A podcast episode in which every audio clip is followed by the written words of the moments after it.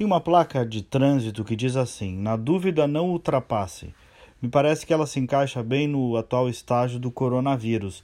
Tem muita dúvida entre a população, os governos e até mesmo cientistas sobre a letalidade e o alcance da epidemia.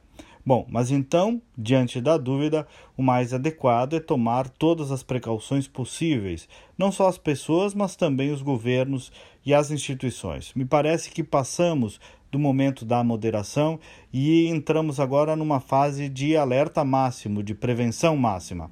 Isso não é espalhar pânico, é isso sim, diante da dúvida, não dar margem para o risco. Eu sei que tem especialistas dizendo que não é isso tudo, mas vejam, na Itália, quase 400 pessoas morreram em menos de 24 horas. Convenhamos, isso não é pouco. E a Itália ficou um bom tempo nessa linha da moderação e me parece que errou o ciclo, perdeu o controle.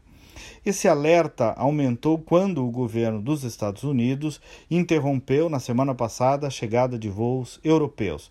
Ali eu disse: opa, o negócio parece que é maior.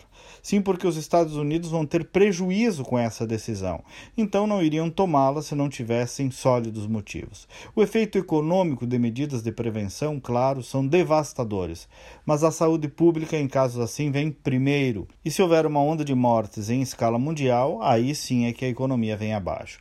Os governos e as instituições brasileiras, me parece que até aqui vinham muito bem, mas claro, e aqui vai um anseio de um mero observador, me parece também que chegou a hora agora de ampliar as medidas.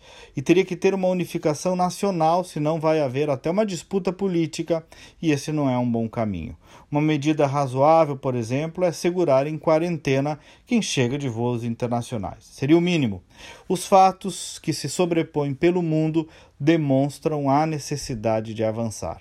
Repito, não é alarmismo, é precaução. Não se brinca com um perigo desses. Depois, se encontrarmos a cura ou se o problema não for tão grande quanto parece, as medidas podem ser revistas. Bom dia, boa semana e até amanhã.